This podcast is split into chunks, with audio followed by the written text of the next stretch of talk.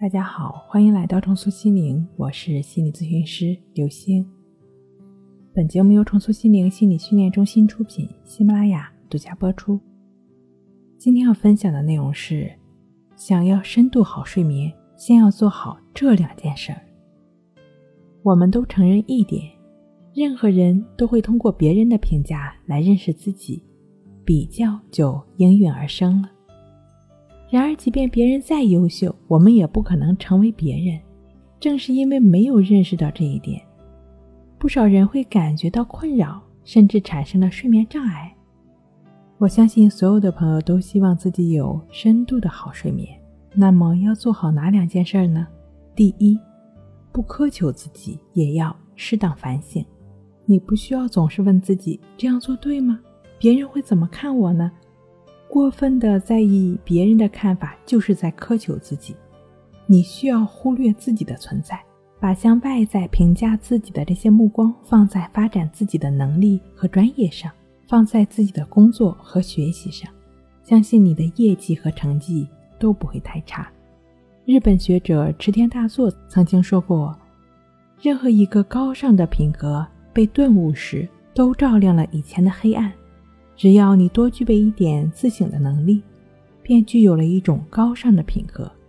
当你取得一定成绩之后，切勿妄自尊大。人最难得可贵的是胜不骄，败不馁，懂得自我反省，才会不断进步。心理学家称，每个人都不要为了迎合别人而去改变。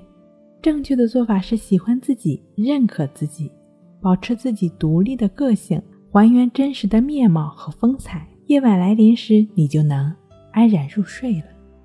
第二，让一切顺其自然，不要对生活有抗拒心理。过于较真儿的人，他们会活得很累。